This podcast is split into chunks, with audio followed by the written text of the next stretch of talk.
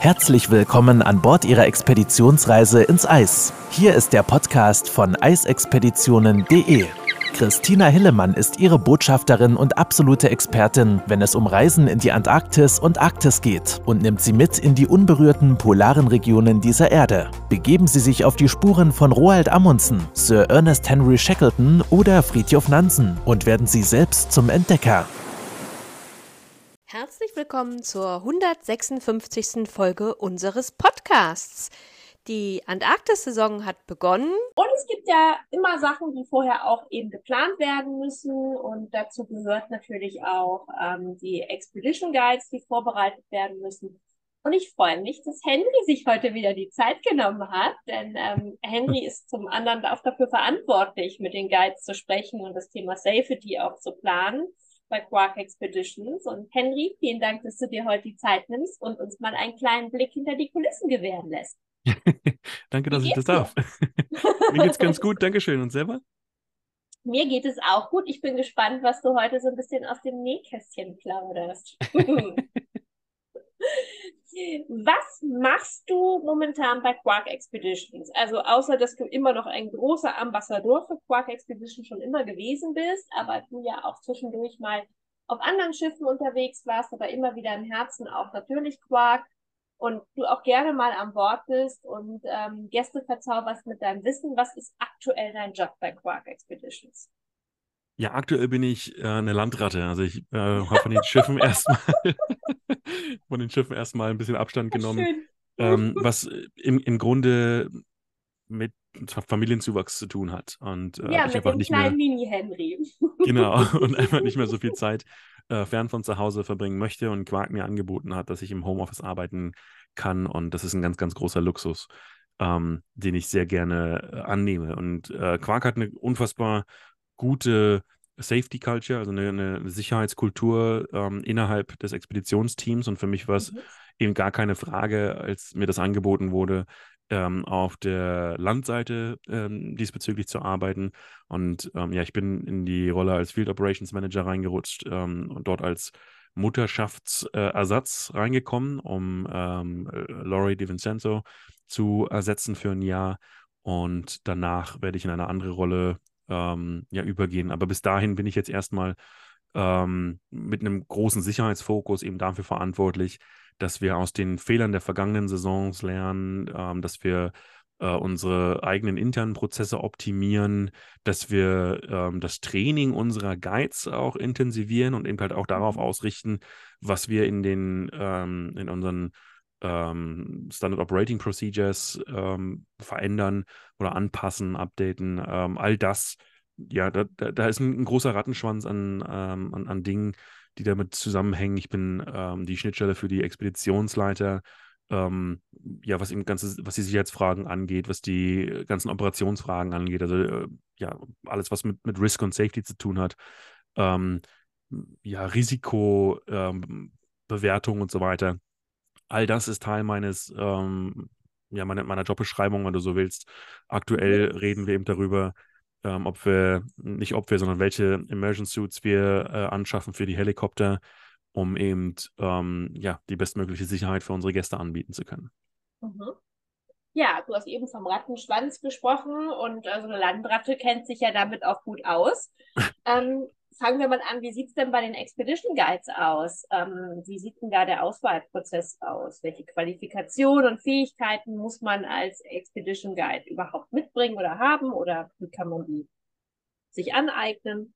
Das kommt immer ein bisschen auf die Firma an und Quark hat ja sehr, sehr große ähm, Standards. Also bei uns, ja. ähm, wir, wir nehmen keine blanken Anfänger, sage ich mal.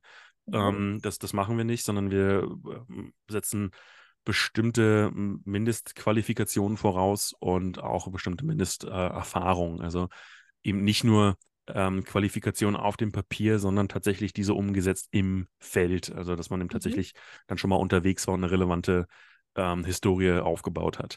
Das ist nicht ganz fair, muss man auch sagen, weil ich glaube, dass Quark tatsächlich auch ähm, sehr, sehr gut wäre, um ganz neue Guides einzuführen und ähm, mhm. die von Anfang an eben Genau, und die Anfang an, äh, Anfang an mit den eigenen Kriterien auszubilden, hat halt auch seine Vorteile.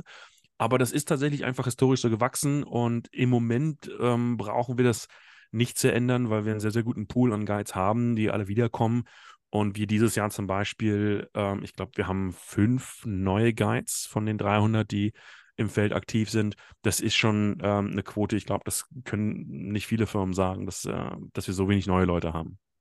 Das ist tatsächlich eine Konstante, die euch wirklich ausmacht. Und man merkt ja auch, wie wohl sich die Guides fühlen. Und alle haben auch so den gleichen Spirit. Und ich kann mich doch dran erinnern, jetzt war ich ja im März mit der Ultramarine nochmal unterwegs und Expedition Leader war Ellie. Ah. Die hat dir alles beigebracht, ne? Ellie hat mir Die alles hat den kleinen Henry angelernt. Ich habe Ellie jetzt im Oktober in Toronto getroffen zum, ähm, wir haben alle, zweimal im Jahr am Ende der Saison jeweils ähm, Expeditionsleitertreffen im, äh, im, im, Headquarter, im Büro. Und ähm, ach, Ellie ist ein Sonnenschein und wir haben äh, ein, ein, tolles Lob äh, ausgesprochen bekommen äh, für Ellie von äh, einem unseren, unserer neuen Expeditionsleiter. David, und David hat gesagt, ähm, wenn man das Gefühl hat, dass ähm, alles drüber und drunter geht, dann sitzt Ellie da mit einem Lächeln und hat das Gefühl, ähm, da ist überhaupt nichts los. Ähm, die, hat, die hat eine stoische Ruhe, die hat mhm. äh, immer, die vermittelt immer das Gefühl, dass sie ähm, alles unter Kontrolle hat, dass sie Herr der Lage ist oder mhm. Herrin der Lage. Und ähm, wirklich, ich habe keine Ahnung, wie sie das macht und ähm, was für Tee sie trinkt, aber sie macht irgendwas richtig und das ist tatsächlich unfassbar, mit was für einer Ruhe sie diesen Job macht, der doch auf der Ultramarin, gerade auch im, in Grönland bei den Adventure-Programm-Optionen, unfassbar komplex ist. Und da diese Ruhe ja. zu behalten, ganz, ganz großes Skillset, muss ich sagen. Also da schaue ich auch wirklich beneidenswert auf sie auf sie macht das großartig. Du, vielleicht ist, ist ein bisschen was von sie. Sie, sie hat ja ein eigenes, eigenes Hundefutter, was sie herstellt ja. und äh, aus, aus Insekten, also aus diesen Fliegen. Mhm. Und ähm, vielleicht kommen ja auch so ein, zwei Stückchen am Tag in den Tee. Vielleicht macht das diese Ruhe aus. Vielleicht. ich bin aber absolut bei dir. Also sie ist natürlich ganz, ganz großartig und auch ein Urgestein für Quark Expeditions. Aber ja, wir reden einfach mal über die Guides und ähm, ja, wie eigentlich auch so eine Vorbereitung startet. Also du hast eben gerade erstmal gesagt, ähm, Qualifikation, ja, man muss Erfahrung mitbringen, man muss schon woanders unterwegs gewesen sein, im, im Feld die Erfahrung haben. Das heißt, äh, man wird nicht einfach eingestellt, weil jemand sagt, ach, ich habe mal Lust, sowas zu machen, sondern man muss eben auch gewisse Prozesse durchlaufen, ähm, gewisse Scheine haben, die man schon ab absolviert hat. Ähm, Thema Erste Hilfe ist natürlich auch ein Thema, aber Absolut. man muss man muss natürlich irgendwo auch wahrscheinlich einen Background mitbringen, ähm, der ein bisschen mit der Polarhistorie übereinstimmt, oder mit der Polarwelt sozusagen. Absolut. Wenn wir, und da ja. tatsächlich den, den Einstieg zu schaffen, ist gar nicht so einfach. Aber äh, wenn man es dann schafft, Quark hat ein ähm, sehr renommiertes internes Schulungsprogramm für die Guides, mhm. wo, wo es dann mhm. tatsächlich dann ähm, nochmal darum geht, äh, das fundierte Wissen, was du mitbringen musst, noch weiter aufzubauen und auf die eigenen, also die internen Strukturen von Quark auszurichten.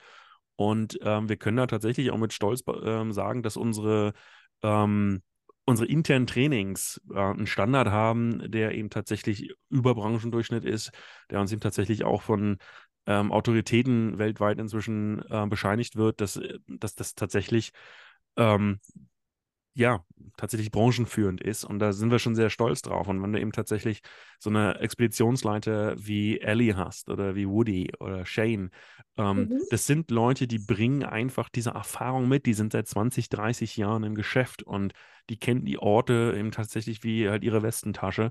Und die kennen eben tatsächlich auch die Branche und den Job wie ihre Westentasche. Und bessere Trainer kann es eigentlich gar nicht geben. Ja? Wenn du eben halt so einen Background hast, das ist halt wirklich was, da kannst du eben, ähm, das, das kannst du nicht in Geld aufwiegen. Das stimmt. Nun habt ihr die Auswahl im Prinzip abgeschlossen, beziehungsweise wir haben ja auch gerade gehört, bei Quark Expeditions gibt es gar nicht so viele neue, die dazukommen, weil die alten nicht gehen wollen, weil es so schön ist. Wie beginnt denn die Vorbereitung auf die neue Saison? Also was passiert jetzt? Wie lange dauert das? Ähm, kriegen die nochmal ein spezielles Briefing? Ähm, was machst du mit den Guides, damit die gut geschult sind, bevor es jetzt in die Antarktis geht? Ich persönlich mache mit den Guides gar nicht so viel. Da haben wir ein, ein eigenes, eine eigene Abteilung innerhalb der Operations für, das ähm, von der äh, Michelle geleitet wird, um Stuffing kümmert und ähm, die arbeiten im Grunde, ja, im, im Grunde die halbe Arktis-Saison schon an der Antarktis. Ähm, um das vorzubereiten. Und da geht es dann tatsächlich darum, ähm, aufzuzeigen, welche Ressourcen Quark selber zur Verfügung stellt, aber eben halt tatsächlich auch, welche anderen Ressourcen verfügbar sind, um sich auf die Saison vorzubereiten. Und das ist tatsächlich auch was, ähm, was ich erst bei Quark tatsächlich gelernt habe, dass du, oder dass von dir als Guide verlangt wird von der Firma, dass du jedes Jahr aufs Neue tatsächlich eine intensive Vorbereitung machst, dass du dich nicht darauf ausruhst, dass du deine Vorträge fertig hast und ähm, du kommst dann da halt hin und gut ist, sondern machst den gleichen wie jedes Jahr. Genau, sondern da geht es ihm tatsächlich darum, das anzupassen, das zu aktualisieren, ähm, sich darüber Gedanken zu machen oder auch zu, darüber zu informieren, welche Besonderheiten es diese Saison gibt. Ähm, Ayato hat halt jedes Jahr äh, Updates, die halt ähm, ja auch ver, ver, ver, vertrieben werden müssen unter, oder verbreitet werden müssen unter den Guides. Ähm, dieses Jahr ganz, ganz großes Thema ist die Vogelgrippe. Ja, ähm, tatsächlich heute eine ganz ähm, brandheiße Information reingekommen, dass Bird Island ähm, direkt vor Südgeorgien äh, tatsächlich einen Fall von Vogelgrippe jetzt aufzeigt, ähm, dass die Insel oh, geschlossen nein. wird. Ähm, was eben tatsächlich auch ja, erwarten lässt, dass Südgeorgien dieses Jahr äh, Vogelgrippe bekommen wird, weil der Austausch dort von den Albatrossen tatsächlich relativ hoch ist. Mhm. Ähm, das sind ganz dramatische Entwicklungen und das erwarten wir von unseren Guides, dass die ähm, auf dem Laufenden sind, dass sie diese Erfahrung, äh, dass sie diese Informationen haben, dass sie die verarbeitet haben, dass sie Fragen beantworten können, wenn Gäste was fragen. Ähm, Sie müssen keine Experten in dem Bereich sein, aber sie müssen ein grundlegendes Wissen ähm, im, im Allgemeinen haben. Ja, und das, ist, das, das hängt vom Guide selbst ab, wie viel Zeit man da vorher in, äh, involviert. Wenn man aus einer sehr, sehr langen, intensiven Arktis-Saison kommt, dann hat man eben tatsächlich nur einen Monat zwischen Arktis und Antarktis, die man dann eigentlich auch eher ausspannen möchte und sich ein bisschen ausruhen will. Aber ähm, du musst halt trotzdem deinen jährlichen Ayato-Test machen und für den dieses Jahr musst du tatsächlich auch ein bisschen büffeln. Da muss man sich tatsächlich auch ein bisschen hinsetzen und schauen, was, was es für Updates gibt. Also es gibt einen Ayato-Test. Ja, Expeditionsguides äh, und Leiter müssen äh, jedes Jahr einen, einen Test machen äh, für das mhm. sogenannte Field Staff Assessment ähm, mhm. seit letztem Jahr auch Brückenteams der, der Schiffe, weil das immer mhm. von den Expeditionsleitern bemängelt wurde, dass viele Brückenteams ähm, keine Ahnung von den IATO-Regeln haben. Und das hat sich jetzt tatsächlich insofern geändert, dass das jetzt auch Pflicht ist für die Brückenbesatzung. Und, und die müssen eben tatsächlich auch, ich glaube, 80 Prozent Minimum ähm, positiv bestehen, ähm, um diesen Test zu bestehen. Und ohne diesen bestandenen Test bekommst du, bekommst du bei uns keinen Vertrag. Ach, perfekt. Ja, das ist, das ist natürlich ein gutes Qualitätsmerkmal und ähm, das ist das, was man bei euch an Bord auch merkt. Als wir im März unterwegs waren, war das Thema Vogelgrippe ja schon da oder war ja schon präsent, dass man eben Sorge hatte, dass sich das ausbreiten könnte. Und ich erinnere mich, dass wir definitiv schon angehalten waren, eben nicht uns niederzuknien, hinzusetzen.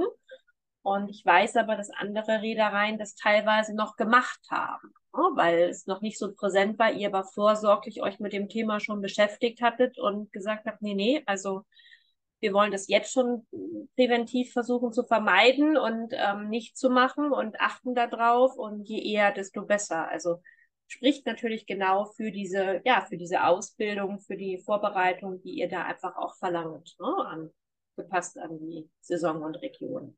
Ja, danke schön. Das ist natürlich auch ein, ein, ein tolles Lob für das Field Staff-Team, ähm, was da an Bord war.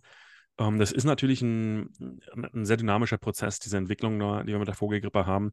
Das ist in der Antarktis jetzt ein bisschen anders als in der Arktis. In der Antarktis ist das sehr viel strikter, weil mhm. der ähm, Einfluss der Vogelgrippe einfach auch sehr viel dramatischer ist. Ne? Und äh, im Moment die Wissenschaft einfach auch nicht weiß, wie soll man darauf reagieren, wie soll man äh, 50 Milliarden Lebewesen ähm, schützen, die man eben nicht so kontrollieren kann wie eine Horde mhm. Menschen.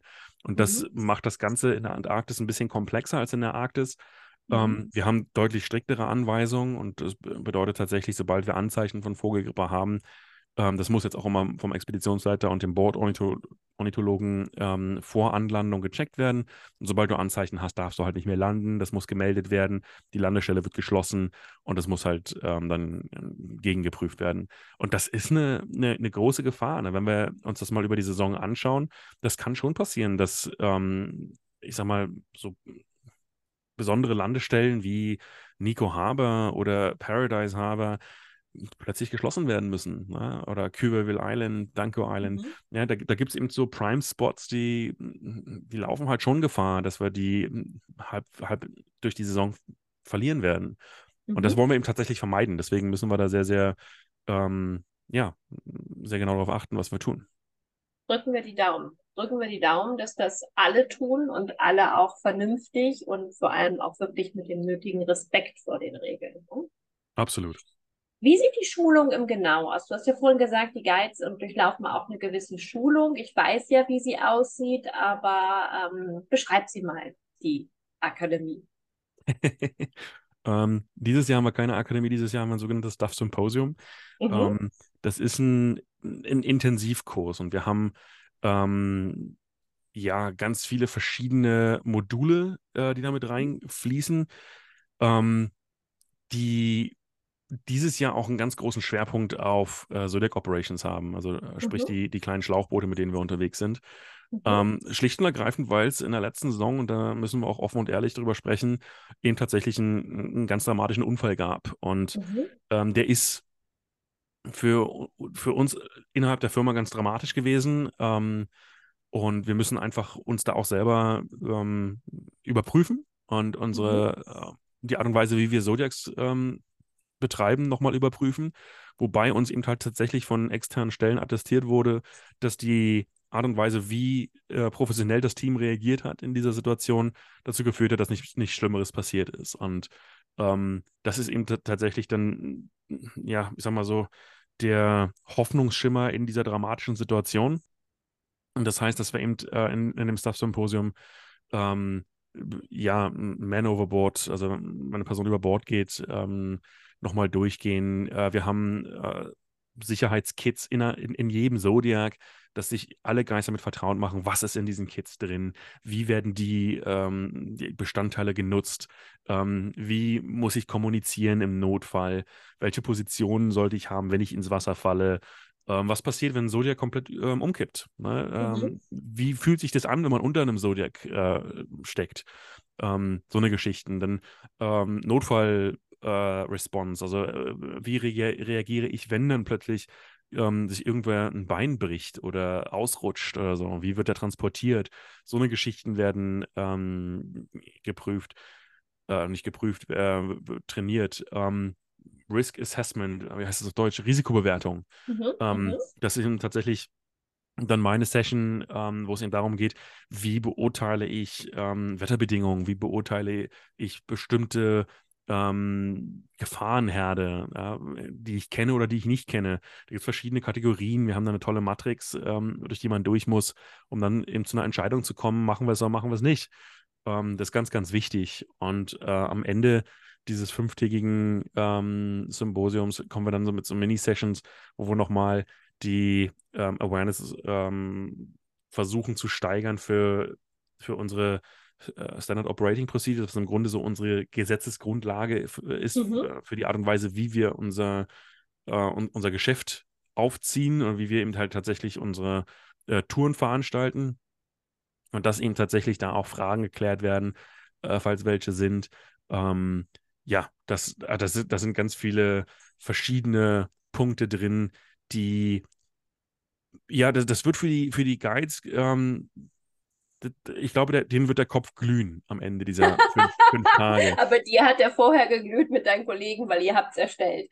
Ja, also äh, ich, muss ganz ehrlich sagen, die, die letzten äh, drei, vier Wochen waren sehr, sehr intensiv. Äh, ist ja immer noch ähm, sehr intensiv und äh, für mich wird es, glaube ich, erst entspannt, wenn, wenn meine Sessions durch sind und ich tatsächlich dann am letzten Tag, am Nachmittag dann nur noch Beobachter bin ähm, das ist schon, äh, also da, da, ist halt auch eine große Last auf den Schultern, gerade ähm, wenn man eben halt tatsächlich so eine vorhergehende Saison so ausgewertet hat, so intensiv, wie wir sie ausgewertet haben. Also wenn wir durchgehen durch die ganzen Reports, die wir erhalten haben, durch die ganzen Empfehlungen, ähm, die Art und Weise, wie wir unsere SOPs überarbeitet haben, wie wir unsere, äh, unsere äh, ja, die Art und Weise, wie wir eben tatsächlich mit Zodiacs arbeiten, wie wir mit ähm, mit Risikofaktoren arbeiten, äh, Human Factor nenne ich mal als, äh, als Stichpunkt.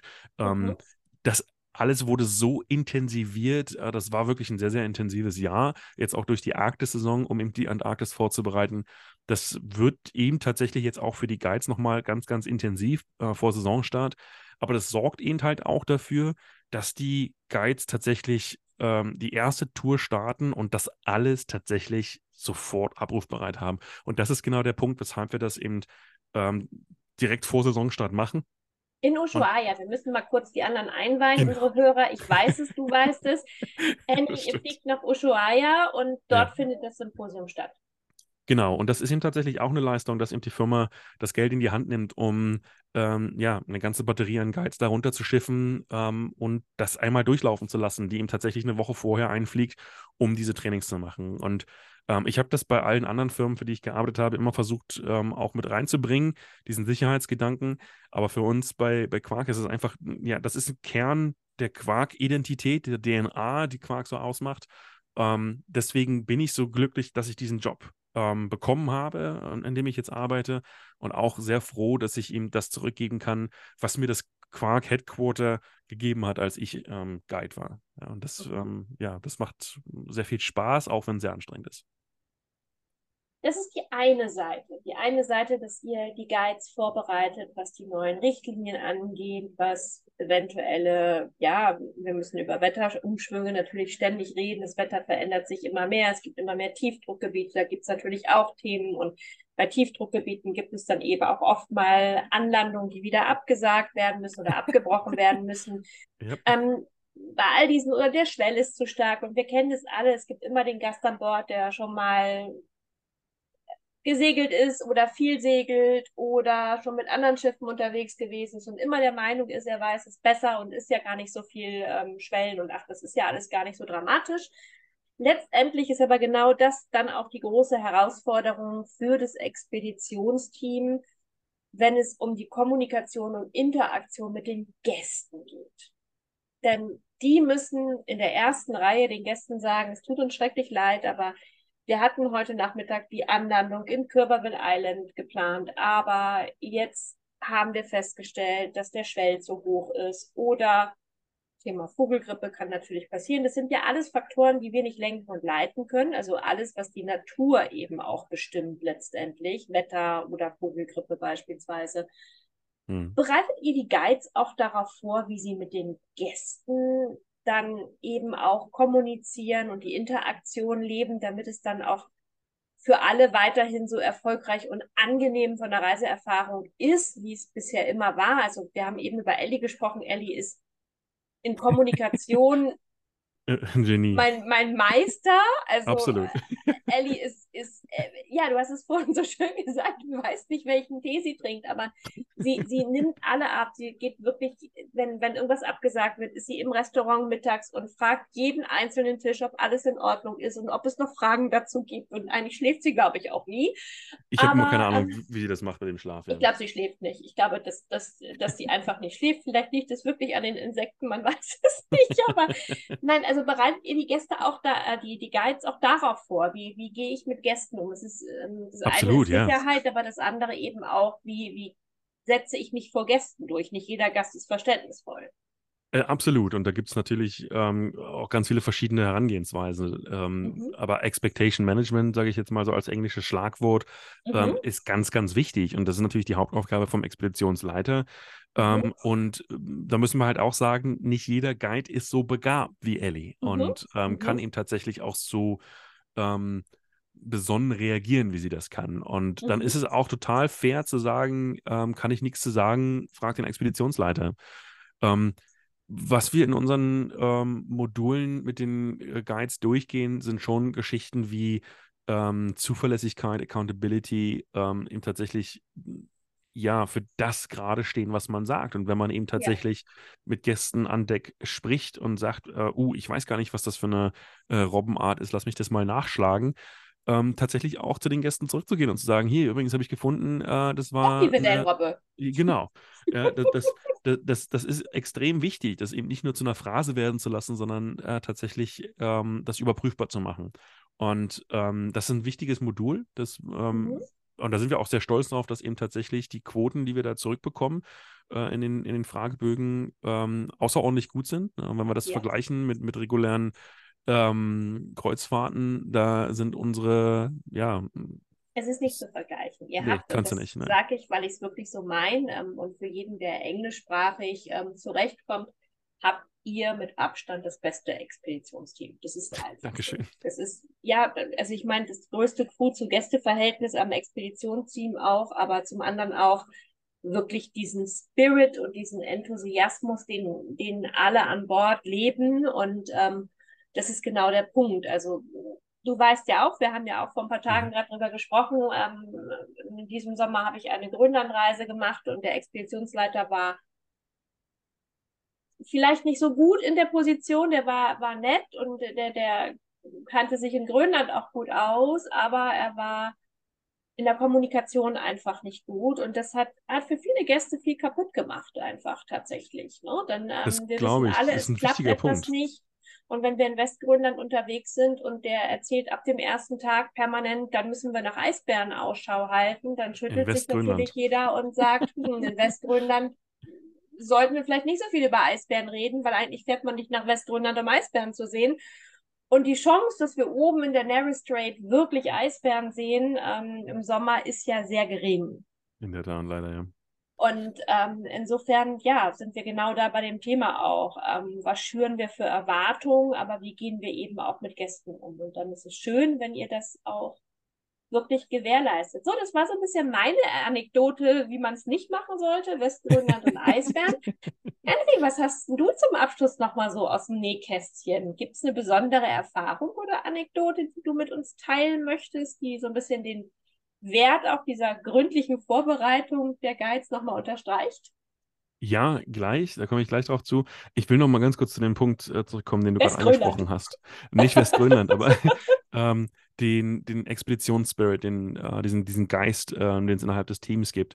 Mhm. Und da muss ich wirklich ein ganz, ganz großes Lob für unser Stuffing Department aussprechen. Also für die Leute, die eben die Expeditionsguides einstellen. Ich habe, glaube ich, in meinem gesamten Berufsleben keine so intensive Befragung gehabt wie beim Quark Stuffing Team. Das Interview hat mehrere Stunden gedauert. Ähm, das war nicht nur eins, es waren mehrere Interviewstufen und ähm, die loten tatsächlich aus, ob du als Charakter zum Team passt, mhm. ob du mit der Art und Weise, wie, wie, begeistert du für das Thema, für die Materie bist, ob du in die Firma passt, ob du in das Aber wie bist du denn dahin gekommen? Ich habe keine Ahnung. Gute Fürsprecher, glaube ich. und, und die machen wirklich einen, einen, ganz, ganz, ganz großartigen Job, ähm, tatsächlich die Leute herauszufiltern, die eben unser Team so stark machen, äh, wie es ist. Und da bin ich ganz, ganz stolz drauf. Ähm, egal, in welche Konstellation du reinkommst, egal auf welches Schiff du gehst, egal zu welchem Zeitpunkt in der Saison, es ist fast überall der gleiche Team Spirit. Und das ist wirklich einzigartig. Das habe ich noch nirgendwo so erlebt. Und das finde ich ist eine großartige Leistung. Ähm, die kann man gar nicht doll genug unterstreichen. Kann ähm, ich nur unterstreichen. Wieso? Die, die Anekdote ähm, ist, weiß ich gar nicht, ob die, ob die so gut ist. Ähm, wir haben sehr viele, wir machen sehr viel Trainings mit Mann über Bord und ähm, ähm, ja, und, und selbst. Äh, ja. Wir müssen einmal, einmal pro Saison müssen wir als Guide sind, sind wir verpflichtet dazu, ein Mann über Bord Training äh, zu absolvieren. Im Grunde, wenn wir als Fahrer über Bord gehen, wie kommen wir selbst wieder ins Boot rein und so weiter und so fort. Oder wie holen wir auch Leute aus dem Wasser? Und ich habe mhm. ähm, tatsächlich vor ein paar Jahren ähm, einen Tag gehabt, das war spiegelklares Wasser, war wirklich schön. ähm, es war nichts los und die Landestelle in, ähm, in Kanada war so spektakulär, dass die Gäste, äh, die eine Stunde Zeit an Land hatten, nach einer Viertelstunde wieder zurück aufs Schiff wollten. Ähm, und ähm, ja, ich so gelangweilt war, dass ich äh, mich darüber gefreut habe, dass mein Kollege, der gerade Gäste von, von der Küste abgeholt hat, ähm, eine, eine Bugwelle geschoben hat und ich über diese Bugwelle springen wollte mit dem Zodiac und dabei mein Gleichgewicht verloren habe und äh, über Bord gegangen bin, während die Hälfte des Schiffs an Deck stand und mir dabei zugeschaut hat und die andere Hälfte stand am Strand und hat mir von dort aus zugeschaut. Das war, ja, ich glaube, mein, mein, mit großem Abstand peinlichster Moment ähm, in meinem Berufsleben und ähm, ich glaube, es gibt davon auch noch Videos irgendwo. Die hast du so mir schön. bisher immer vorenthalten. aus, gutem, aus gutem Grund. Was aber sehr schön war, der Staff Captain, der erste Offizier, kam dann ähm, zu mir, als ich auf, die, auf der Krankenstation behandelt wurde ähm, und sagte dann so: Ja, vielen lieben Dank, ich hatte heute eh ein Mann über Bordtraining ähm, angesetzt, aber das war natürlich viel besser. vorausdenken, wie Henry immer ist, hat er gedacht, ach komm, bevor sich erst ein Freiwilliger melden muss, ich mach das mal kurz. In der Tat. In diesem Sinne, also Sie sehen, ähm, es ist nicht nur gut, dass man, dass man auch die Guide schult, sondern man sollte vielleicht auch selber ein bisschen drauf achten.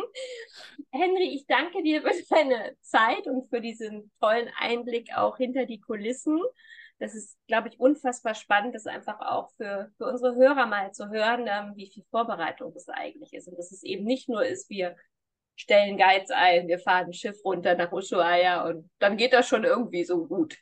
nee, also da sind noch ganz viele andere Zahnräder mit äh, daran beschäftigt, von Logistik an äh, über Equipment und so weiter. Also da sind noch ganz viele Komponenten, über die wir nicht gesprochen haben.